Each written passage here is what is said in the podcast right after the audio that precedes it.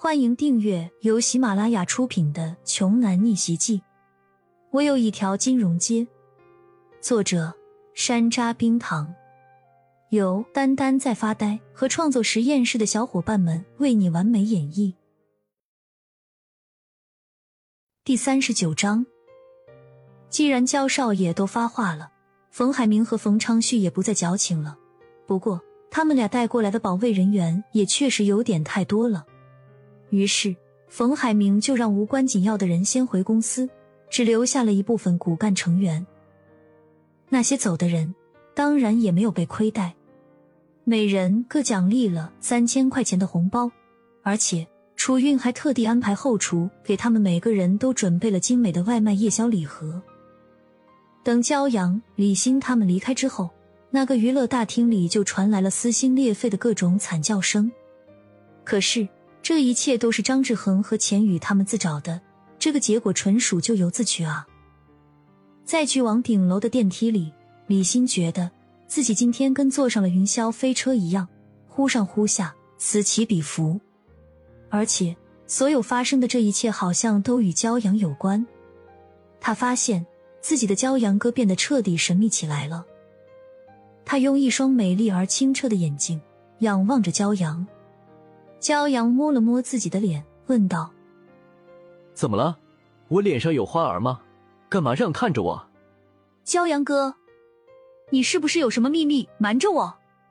还有，你怎么会和冯冯昌旭成了朋友呢？不得不说，女人的第六感是真的很准呢。但是关于这一切，骄阳早就提前想好了一段说辞。星星。我能有什么秘密啊？咱俩从小一起长大，我的事儿还有谁比你更清楚的吗？冯昌旭是被我打了一顿之后，终于认识到自己这些年犯了多么致命的错误，他才决定痛改前非的。骄阳说着，还给一旁的冯昌旭使了一个眼神。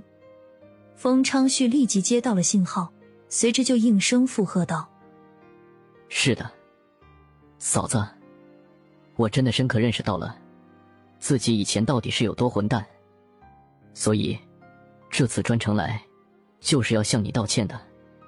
对不起，嫂子，我错了，请嫂子原谅我过去的无知吧。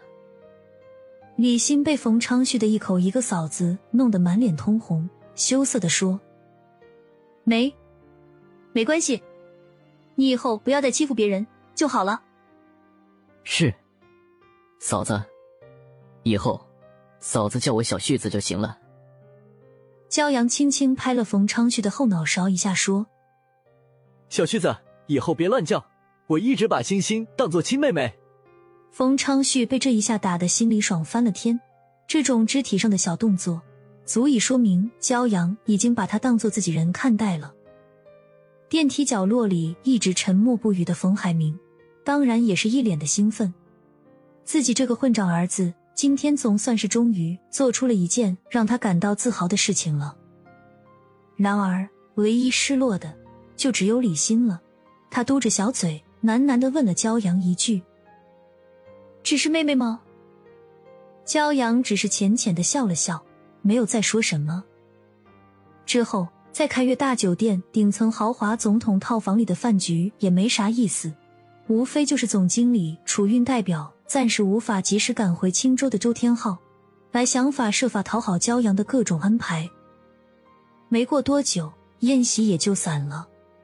毕竟，骄阳对这种吃吃喝喝、阿谀奉承、溜须拍马的场合并不怎么喜欢，而且他也担心另外几个人万一喝多了，嘴上没有个把门的，将自己的真实身份多多少少泄露给李欣。那可是他最不希望发生的事情了。冯海明派浩浩荡荡的豪车车队保驾护航，送骄阳和李欣回了家。骄阳回到了自己的那间小破医馆，只见庄九正站在屋子里等着他呢。少爷，欢迎回家。庄九恭敬的迎接道。骄阳连忙扶住庄九，说：“庄九叔。”您以后别再这样了，我真的很不习惯。咱们都自然一点就好了。是，少爷。庄九应了一声，又问向骄阳：“少爷这两天的感觉如何？”骄阳瘫坐在医馆的破椅子上说：“失望，对青州当下的富二代们简直是失望透顶。感觉他们中的绝大多数都是自大无比，目中无人，仗着自己有钱就随意欺辱普通平民老百姓。像是冯昌旭这种的，能够终于意识到自己应该悔改的，那还算是比较好的。而其他人嘛，唉。”说罢。骄阳重重叹了口气。